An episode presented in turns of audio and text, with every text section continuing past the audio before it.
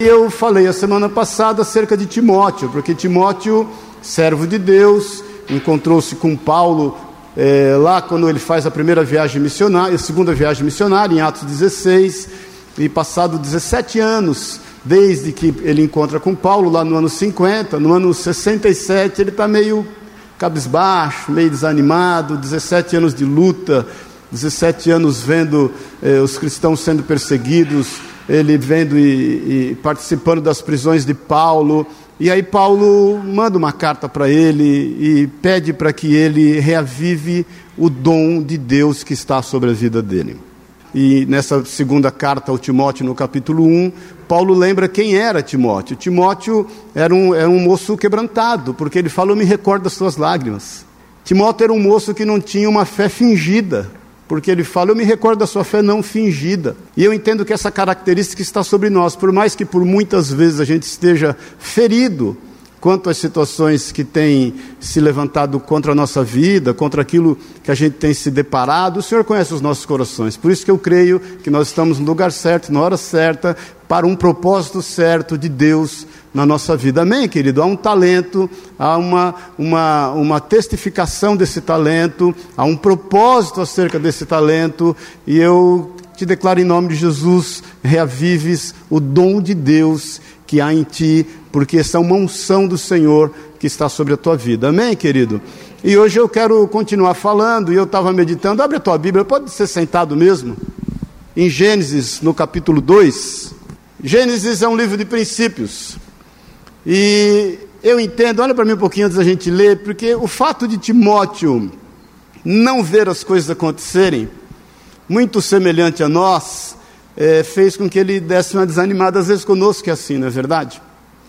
É, a gente às vezes não percebe o que está acontecendo, a gente não está atento espiritualmente ao que está acontecendo e a gente fica um tanto quanto cabisbaixo por, por causa disso. Eu quero explicar esse princípio no versículo 5, Gênesis 2, 5 quando vai retratar né, acerca da formação do homem, diz assim: Não havia ainda nenhuma planta do campo na terra, pois ainda nenhuma erva do campo havia brotado, porque o Senhor Deus não fizera chover sobre a terra, e também não havia homem para lavrar o solo. Amém? Vamos orar. Pai querido, obrigado, Deus. Obrigado porque estamos no dia certo, na hora certa, meditando na tua presença. Sabemos, Jesus, que o Senhor é conosco a tua palavra diz que onde dois ou mais estão reunidos, o Senhor ali está. E nós sabemos do cumprimento da tua palavra. Jesus, nós precisamos de ti. Espírito Santo de Deus, fala conosco. Nós sabemos que o Senhor nos confiou, Senhor, talentos, dons, capacitações, e queremos vê-lo, Deus, vê-los frutificar, queremos vê-los, Deus, produzir para a honra e para a glória do teu santo nome, Pai. Importa que todos glorifiquem ao Senhor. Sabemos, Deus, que haverá um dia que todo joelho se dobrará e toda língua confessará que o Senhor é Deus, Pai. Queremos fazer parte deste processo. Queremos levar pessoas até ti, como fez aquela samaritana, Pai, para louvor da tua glória. Fala conosco, discerne espírito de alma e ministra a nossa vida, é o que mais desejamos nesta manhã, em nome de Jesus. Amém e amém. Amém? Nesse texto deixa claro que Deus nos formou para ter uma vida produtiva. Porque Deus havia criado todas as coisas, mas Ele não havia ainda feito a chuva tocar o solo, porque não haveria quem lavrasse o solo. Então a produtividade faz parte da nossa vida. Por isso que por muitas vezes, por mais que a gente esteja é, em comunhão com o Senhor, por mais que a gente tenha feito o nosso devocional, por mais que a gente creia o quanto o Senhor represente e é para nós, por mais que a gente tenha uma visão daquilo que Ele nos está preparando, quando a nossa vida fica improdutiva, há um vazio dentro de nós inexplicável. Bom dia, paz do Senhor. Aquele sentimento que você tem que falta alguma coisa. Por quantas vezes a gente, a gente é cometido disso? Puxa vida, está tudo aparentemente bem, ou estou aqui administrando algumas coisas, mas por mais que elas tomem o seu devido lugar, parece que tem um vazio, parece que tem algo que não, não me satisfaz. É quando a gente é deparado com essa condição sobre a nossa vida de produtividade. É um talento nato em cada um de nós. Deus nos fez para ser produtivos.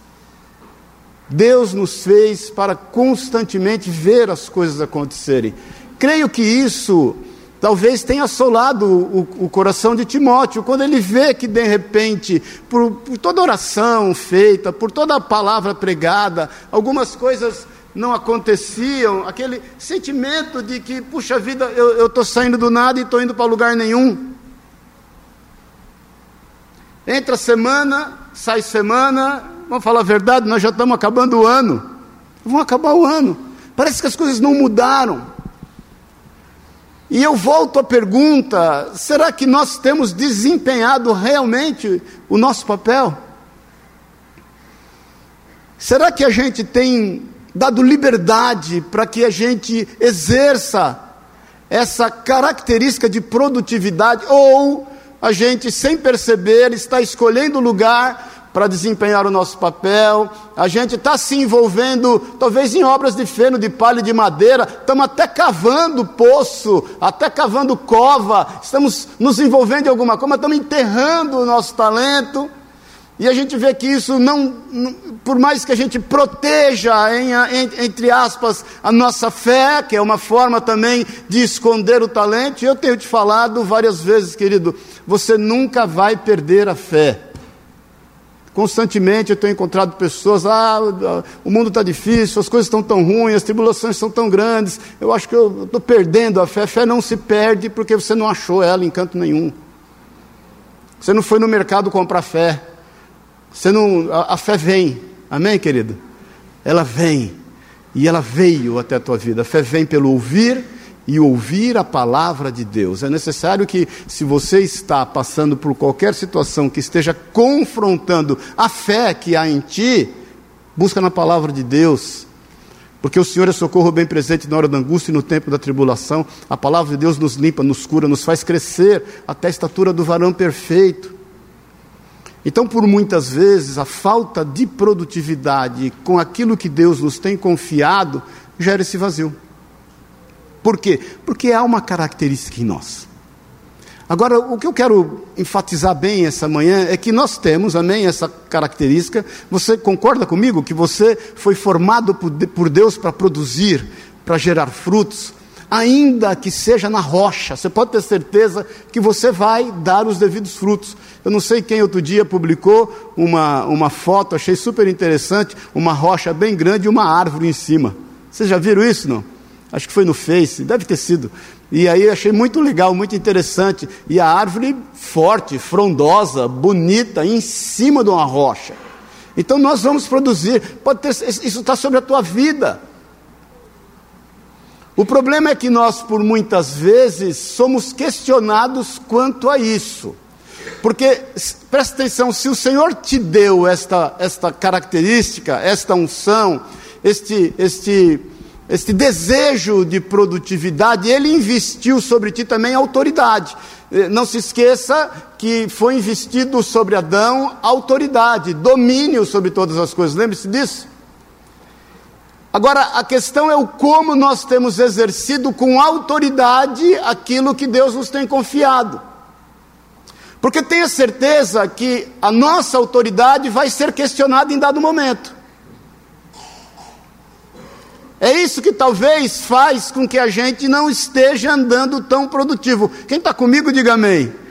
Porque no questionamento da autoridade a gente recua um pouco para querer entender se realmente nós temos que fazer aquilo.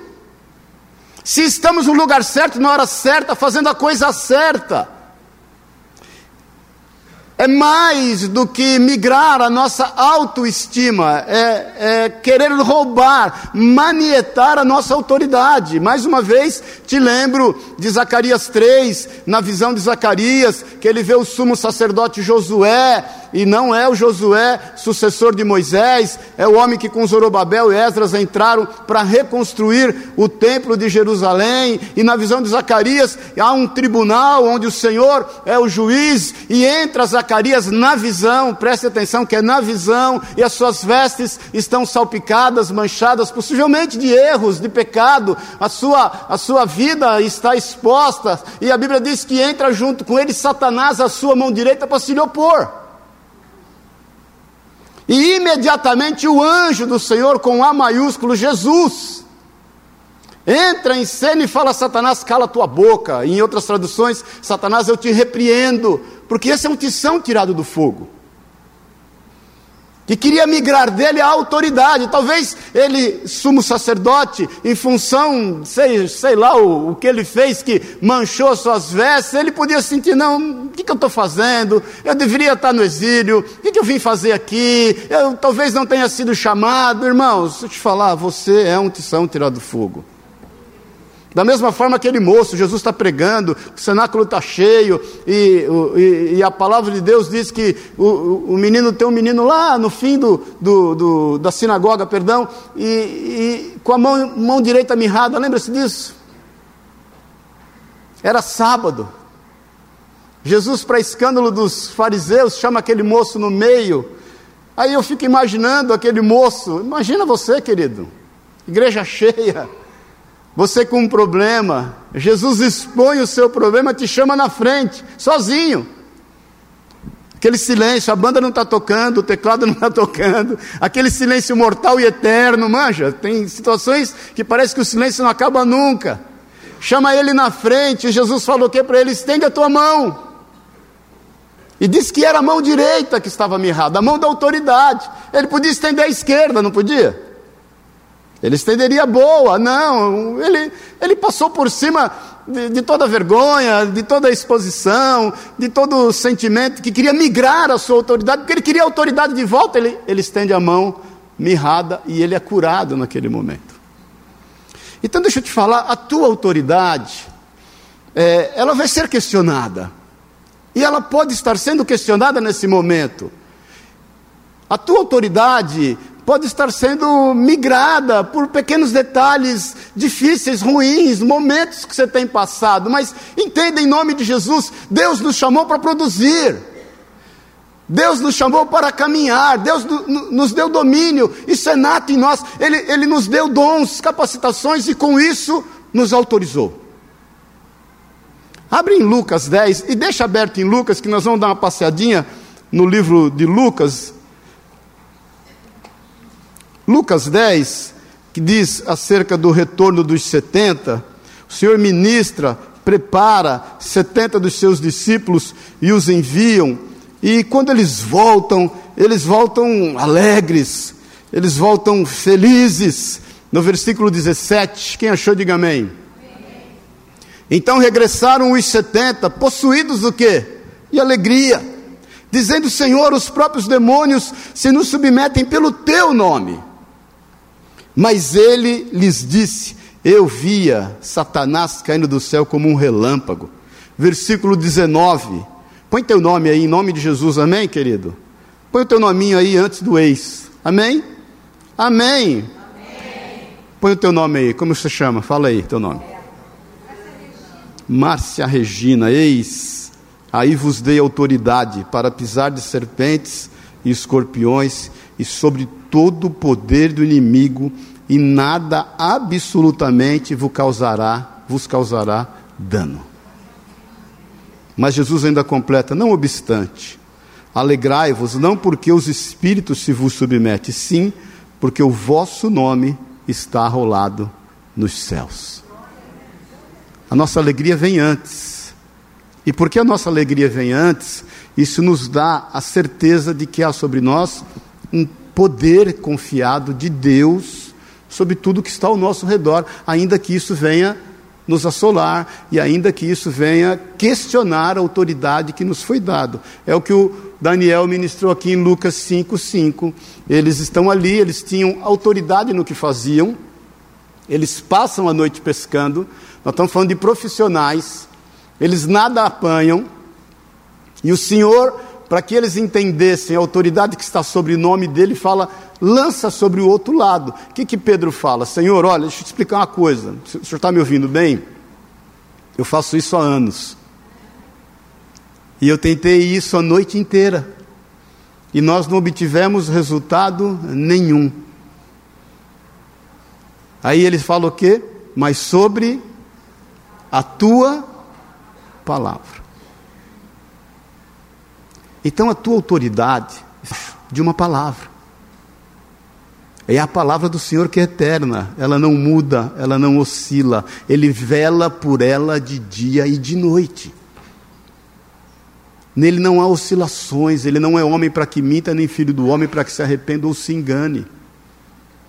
Então eu quero que você reflita o quanto você tem sido desafiado na autoridade que o Senhor te deu em função dessa característica de avanço, de produtividade que está sobre a tua vida, em função dos talentos que Ele confiou a ti. Amém? Não estamos entendendo, irmãos? Porque, da mesma forma que o Senhor viu acerca dos discípulos Satanás caindo como um raio, pode ter certeza ele vê acerca da nossa vida. Porque, não obstante aquilo que nós vamos ver, a nossa alegria é anterior a isso. Nós sabemos que os nossos nomes estão arrolados nos céus e nós temos um destino certo.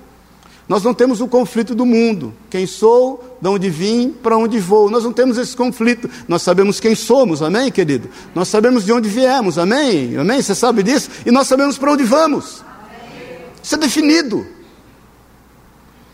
Então, o que é que está migrando a tua autoridade? O que é que está impedindo? Satanás pode ter, ele é astuto, não precisa abrir agora, porque eu quero ficar um pouquinho aqui em Lucas 19, mas em Atos 19, é, depois que ali Paulo ele está ministrando em Éfeso, ali na escola de Tirano, lembra-se disso? E aí os encantadores, os magos trazem os livros e são queimados. Deus está usando Paulo de forma assim sobrenatural, milagres de maravilhas estão acontecendo. A Bíblia diz que há sete filhos de um sumo sacerdote chamado Cefa, ou Seva, se eu não me engano, depois você confira lá em Atos é, 19, e aí eles veem o endemoniado eles olham para o demoniado e falam: Conjuro-te que saias em nome de Jesus que Paulo prega. O demônio olha para aquela situação e fala: Com que autoridade? E fala para eles assim: Olha, eu sei, eu sei quem é Paulo e sei muito bem quem é Jesus, mas vocês são quem mesmo? E a Bíblia diz que aquele demônio possuído, possuindo aquela, aquele rapaz, bate nos sete e os sete saem correndo, desnudos, diz a Bíblia, rasgou a roupa deles, expôs eles à vergonha. Agora, queridos, quando a nossa autoridade é confrontada, nós temos alguém que nos enviou, nós estamos debaixo de uma palavra, nós não estamos debaixo de uma religiosidade. Nós estamos eh, atrás de glória do mundo. A gente não está atrás de like, de curtida. Existe uma obra que nos foi confiada. Existe uma autoridade sobre a tua vida, em nome de Jesus. Creia nisso. E por mais que ela esteja sendo questionada, você não é como esses homens, filhos daquele sumo sacerdote. Você foi um enviado e é um enviado do Senhor. É alguém a quem o Senhor confiou essas características, deu esses dons. Não recue, em nome de Jesus, não recue, avance.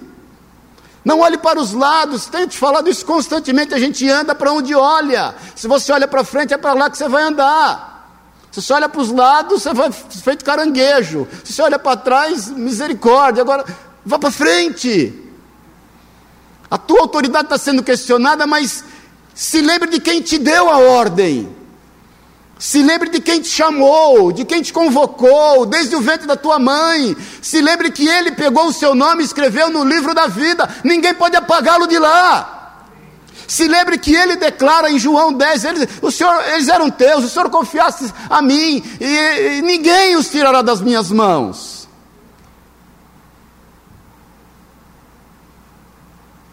Você é um homem e uma mulher de Deus. Eu não estou falando com meninos, eu estou falando com homens e mulheres de Deus, que tem uma convocação santa e que tem autoridade para fazer valer a produtividade em todas as áreas da tua vida. Você pode entrar no lugar que você trabalha, se o negócio é teu, na tua casa, em relação aos teus filhos, não desista.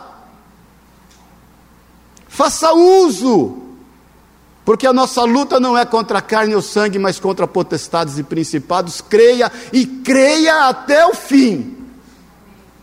Em nome de Jesus. Agora, se você pensa que por ser quem é, não vai ser questionado na sua autoridade, você está enganado. Vá em Lucas 20, por favor, um pouquinho para frente, deixa aberto em Lucas, que depois nós vamos encerrar em Lucas 22.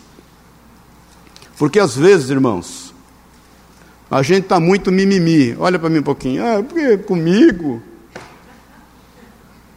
Irmãos, a gente, a gente é tão sensível às vezes, na é verdade. A gente, você já percebeu? A gente às vezes vai buscar o Senhor, Senhor, por quê? Por quê? Ué, por quê? Por quê? Porque a vida, a vida é isso. A vida é isso. Já falei para você, a vida, a vida é feita de fluxos, né? A vida é feita de fluxos. Você respira, o coração enche. Você respira, o, coração, o, o pulmão esvazia. O coração da mesma forma. É, é, ainda bem que tem esses fluxos, né? Você vai na UTI, está lá, pi, pi, pi. O dia que tiver pi, já era. Você que tem buscado estabilidade na vida, cuidado, irmão. Estabilidade, de repente, já é antes sala de você ir para o céu. Se você quiser ir para o céu, já, glória a Deus. Amém? Quem quer ver a Deus aqui, diga amém. amém. Quem quer morrer hoje? Ué, como é que você vai ver Deus? Mas de repente, né, você está querendo tanto essa estabilidade, já não tem mais, né? Não tem mais razão de estar tá aqui exercendo os talentos, as capacitações, os dons, a produtividade, a autoridade que Deus te deu, porque, afinal de contas, você cansou dela ser muitas vezes migrada, questionada, Senhor, puxa, e não é possível, não sabe com quem está falando. Lucas 20, só para você ficar tranquilo e feliz. Aconteceu que, olha só para te pôr no contexto, Jesus entrou em Jerusalém, ele já tinha feito lá é, é, a limpeza ali do, do, do, templo, lembra disso? Ele chora em Jerusalém e, e ele está indo para entregar a sua vida e ele vai evangelizar. Aconteceu que num daqueles dias, estando Jesus a ensinar o povo no templo a evangelizar, sobrevieram os principais sacerdotes e os escribas juntamente com os anciãos e o arguiram nestes termos: Dize-nos com que autoridade fazer estas coisas, ou quem te deu esta autoridade? Então, Jesus foi questionado quanto à sua autoridade. E você está achando ruim quando é questionado quanto à sua.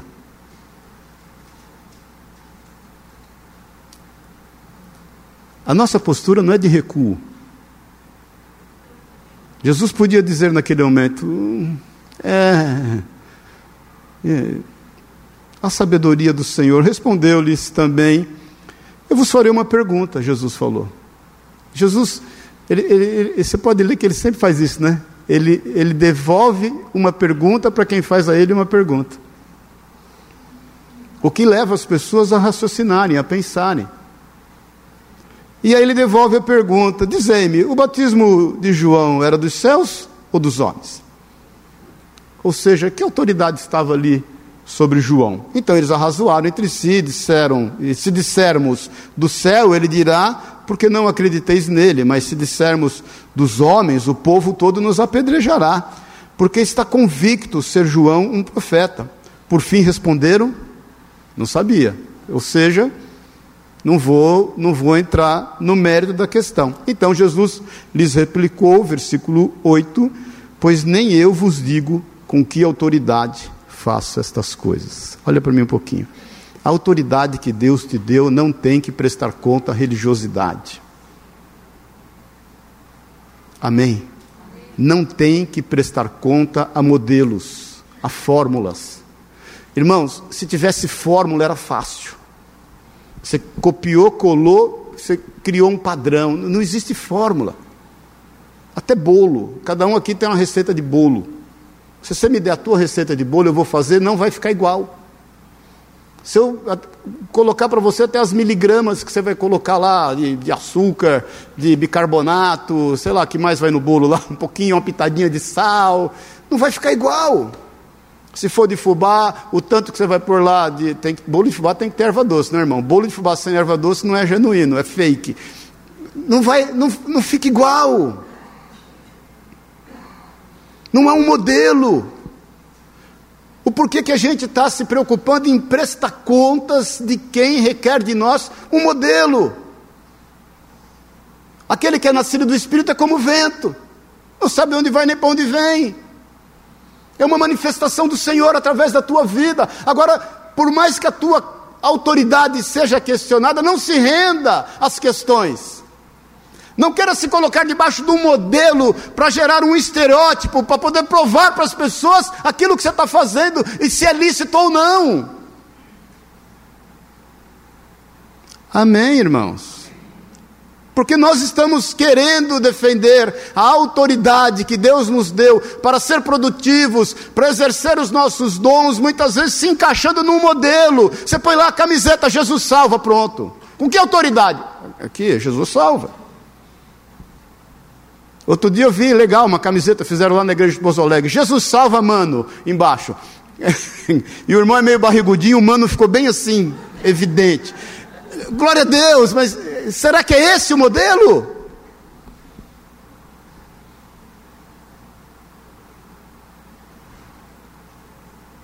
Não vamos pôr Jesus num quadrado. Ele faz do jeito que quer. De repente Pedro andava, a sombra dele curava. Pronto. A sombra curava. De repente havia enfermos, pegavam os lenços e as roupas de Paulo, levavam os enfermos, eram curados. Pronto, cura. Nunca esqueço o Márcio, esse santo que está aqui, meu amigo há mais de 30 anos, aceitou Jesus eh, correndo. Correndo, a gente evangelizei, falamos de Jesus com ele, cinco anos, ele e a Márcia, sei lá quantas pizzas nós comemos junto ia ver filme do Van Damme, o amor tudo pode, né? Tudo suporta. Aquele Sala Record, yeah! aqueles caras de karatê, ia lá, glória a Deus, aleluia. Assim, aí um dia, em função de uma necessidade dele, nós ficamos conversando por telefone, eu já morava em Minas, e eu entendi que chegou o momento da vida dele. A Márcia já estava lá, Aí ele foi para lá, nós ficamos uma hora andando dentro de Pouso Alegre no carro. Sabe o que é uma hora andar em Pouso Alegre no carro? Naquela época, Pouso Alegre tinha um semáforo, um. Cidade de primeira, né? andava por a segunda, acabava a cidade. É, alguém tem que falar, e, e aí quando ele, aí ele batia no painel, bravo, bem, Aí consertou com a Márcia na noite, glória a Deus, aleluia.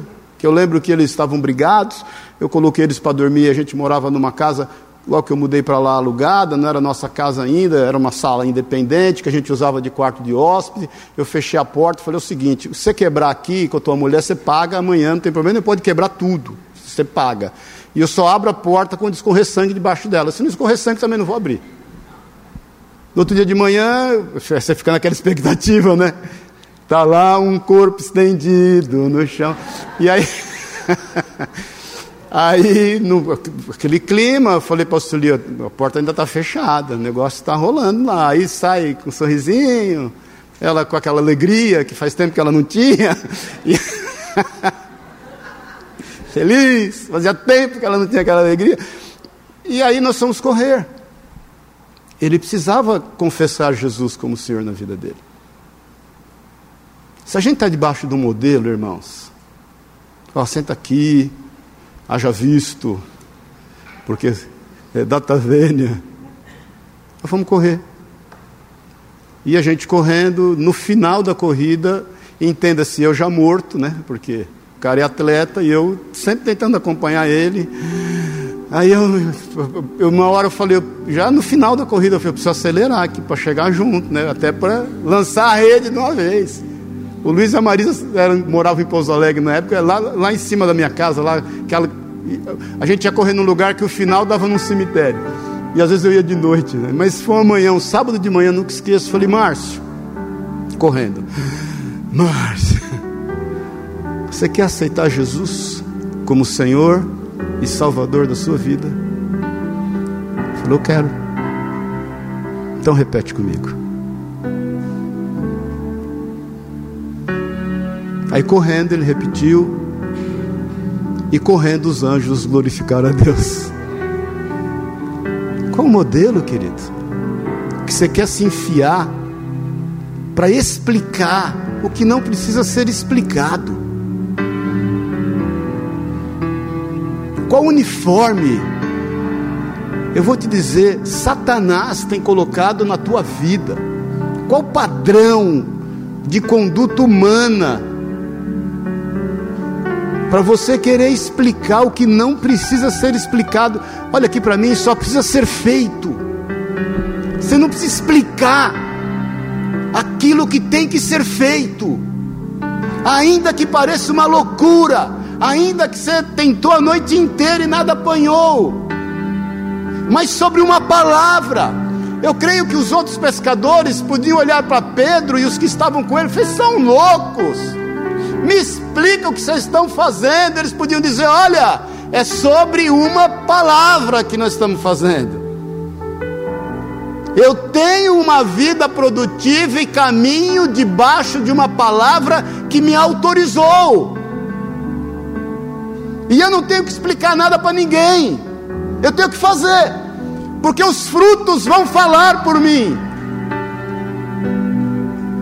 os frutos vão manifestar a glória de Deus, os frutos vão dizer quem me enviou, os frutos vão falar e revelar o que eu estou fazendo. Eu não preciso de um padrão, eu não preciso de um uniforme, eu não preciso de uma camisa, eu não preciso de um modelo.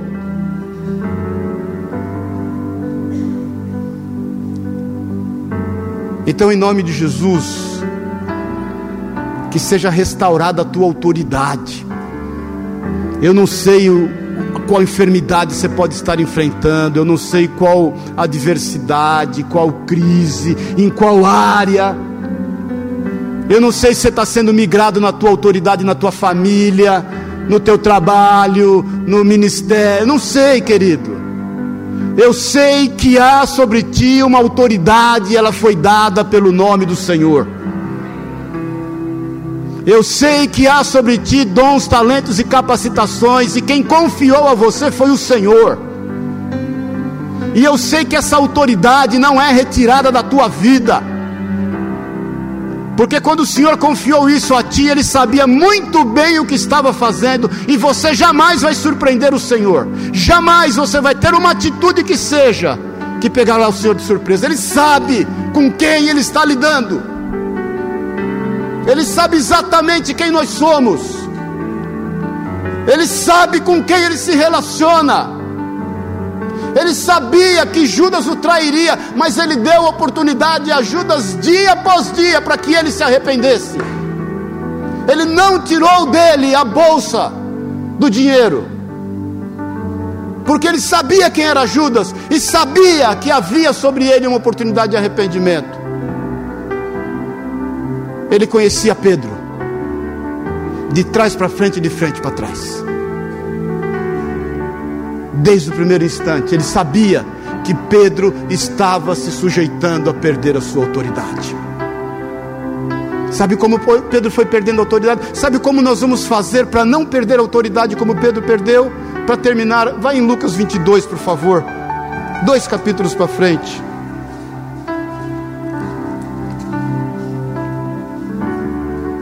Vou te falar seis coisas para terminar, seis, rapidamente, que nós não devemos fazer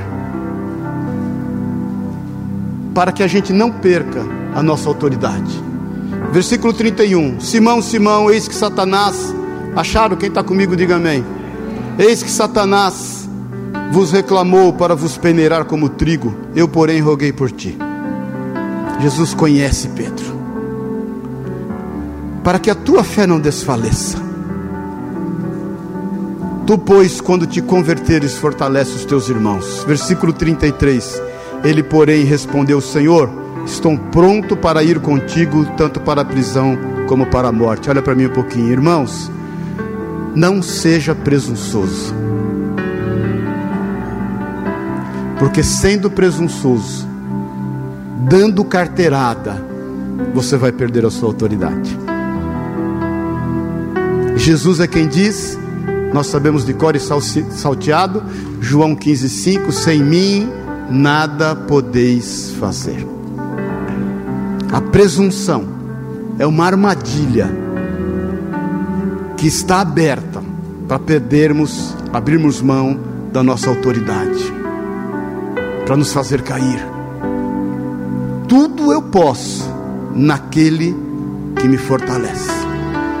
Senhor, eu não sei o que eu estou fazendo, mas sobre a tua palavra eu vou fazer. Eu não vou me pôr debaixo de um modelo, mas eu dependo do Senhor totalmente. Eu não sei se é a minha sombra que vai curar, se é a minha roupa que vai curar, se é a minha saliva que vai curar, se é a minha palavra em ti que vai curar, mas eu sei que tudo procede de ti. Segunda coisa que a gente não deve fazer. Jesus, ele está no Getsemane, ele chama os seus discípulos mais íntimos, Pedro, Tiago e João, você sabe disso. Eles, eles dormem, a Bíblia diz que eles dormem de tristeza. Jesus, por duas vezes, vem acordá-los. No versículo 46, e disse-lhes: Por que estáis dormindo? Levantai-vos e orai, para que não entreis em tentação. Olha aqui para mim, não negligencie a oração. Se você não quer ter a tua autoridade migrada, não pare de orar. Ore, em tempo e fora de tempo. Tenha tempo com Deus. Invista na sua relação com o Senhor. Estava vendo outro dia um, um, uma irmã, Rosana Alves, uma serva de Deus, uma neurocientista cristã, dizendo que 10 minutos de oração traz a transformação no físico de qualquer pessoa. Dez minutos. Não negligencie a oração. Por muitas vezes nós estamos trocando o importante pelo urgente. Por muitas vezes nós estamos num hiperativismo, estamos nos esquecendo do básico. Eu estava conversando ontem com um, um, um, rapaz que tem uma banca de água de coco lá, lá na praia, e, e ele falou: Olha, Maurício, a minha família não me entende. Ele tem lá quatro, cinco barraquinhas. Ele, ele, o Zé do Coco lá, Márcio conhece. Ele, ele uma época ele, ele, ele investiu muito, ficou próspero, que ele, ele montou um atacado de coco, depois quebrou, aí se converteu. E aí ele falou: minha família não entende, eu acordo cedo e não, pode ser o que for. Eu tiro 45 minutos para estudar a palavra. Depois eu tiro 15 minutos do meu silêncio com o Senhor. A minha mulher não é do caminho, ele falou para mim. E ela fica batendo na minha porta. Agora ele só quer saber de orar. Agora ele só quer saber desse tempo com esse Jesus. E aí o meu filho, pai, vamos, nós temos que ir para a praia.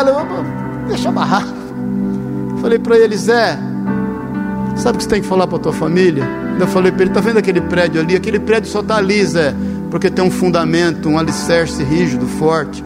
Fala para eles que você está fazendo é o alicerce aquilo que vocês têm hoje, embora passar o que você passou e já recuperou muitas coisas, é porque o alicerce está em Jesus. Jesus é a pedra, Jesus é a rocha fundamental.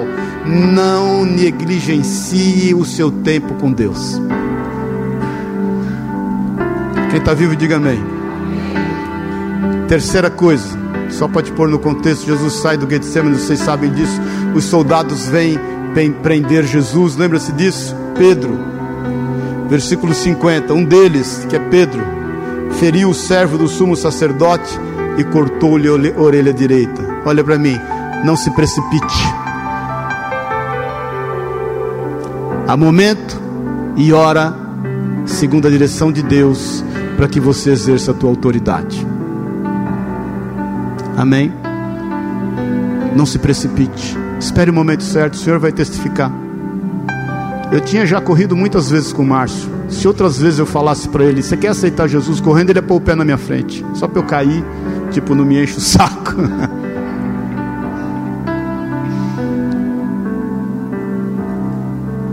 No Espírito Santo você vai saber o qual é o momento certo. Não se precipite, porque a precipitação faz com que você haja em função de um medo. Por medo você se precipita. Isso tem migrado muitas vezes a tua autoridade. Quarto, versículo 54. Presta atenção nisso. Então, prendendo-o, levaram e o introduziram na casa do sumo sacerdote. Pedro, o que está escrito aí? Pedro Seguir Jesus de longe é não estar naquilo que ele está fazendo. Há um mover. Há um mover, irmãos. Os, os, os, os campos estão brancos. Passar de largo desses campos é seguir Jesus de longe. Não fazer aquilo pelo qual o Senhor nos chamou a fazer com a autoridade que Ele nos deu é seguir de longe, é não querer se envolver é enterrar o talento, é se proteger. Isso tem migrado a nossa autoridade. Estamos terminando. Quinto, no versículo seguinte, versículo 55. E quando acenderam o fogo no meio do pátio e juntos se assentaram, o que que diz? Pedro tomou lugar entre eles. Olha para mim. As más companhias corrompem os bons costumes.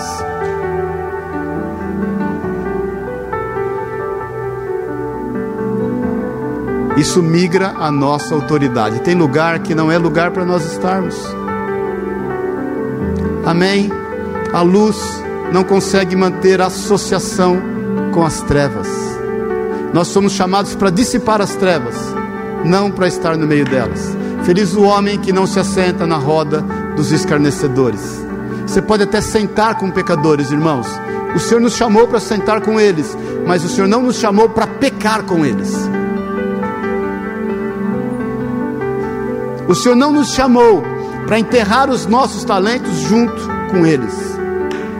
Cuidado, cuidado, porque isso pode estar migrando a tua autoridade. E por fim, e último, versículo 57. No versículo 56, entre mentes, uma criada vendo assentado perto do fogo, fitando-o, disse: Este também estava com ele. Versículo 57 mas Pedro negava, dizendo: Mulher, não o conheço. Não negue Jesus. Não negue Jesus. Declare o que Jó declarou a despeito do que ele estava passando. O meu redentor vive e vive para sempre. O meu redentor vive e vive para sempre. Não negue. Porque um suspiro de negação vai fazer com que a tua autoridade se ponha da sua vida. A Bíblia diz que Pedro depois Senhor e ele, você sabe disso. Quando ele vê o que ele fez, porque Jesus está ali, aí sim, no cenáculo.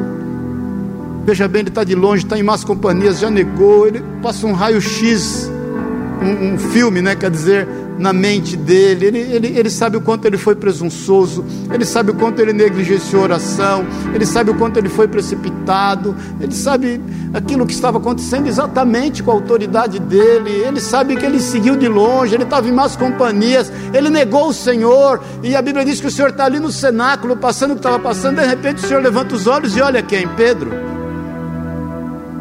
Porque o Senhor conhecia Pedro. O Senhor sabia quem ele era. O Senhor sabia exatamente o que ele pensava. O Senhor sabia exatamente o que estava no seu coração. E quando ele olha Pedro, ele não olha Pedro condenando, dizendo assim: Está vendo? Eu te falei, eu te disse lá atrás. Eu creio que aquele olhar de Jesus para Pedro nada mais dizia do que aquilo que ele já disse: Olha, Pedro, Satanás se levantou para te peneirar, mas eu intercedi por ti, porque a tua fé não vai desfalecer. E a Bíblia diz que Pedro, recebendo aquele olhar, ele sai chorando amargamente. Se arrependeu, diferentemente de Judas, Pedro se expõe, ele sai chorando no meio de todo mundo, ele sai rasgando suas roupas, sei lá, pregador exagera, né? Mas sei lá o que ele fez, mas todo mundo viu, todo mundo percebeu que ele havia pecado e que ele estava arrependido. Diferente de Judas, que quis comprar a opinião das pessoas que deram a ele as 30, as 30 moedas. Ele vai lá nos sacerdotes, nos líderes do templo, e fala: oh, as 30 moedas de volta. Os caras pegam a moeda e jogam, falam: você que se vire com elas, não tem nada a ver com isso.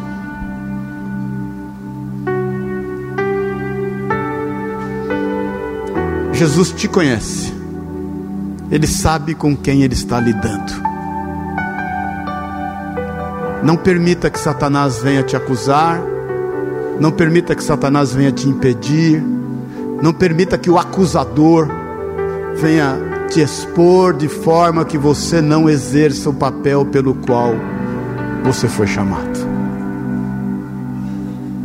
Você foi chamado para ser produtivo, produtiva, para avançar, e você tem autoridade sobre a tua vida. Amém?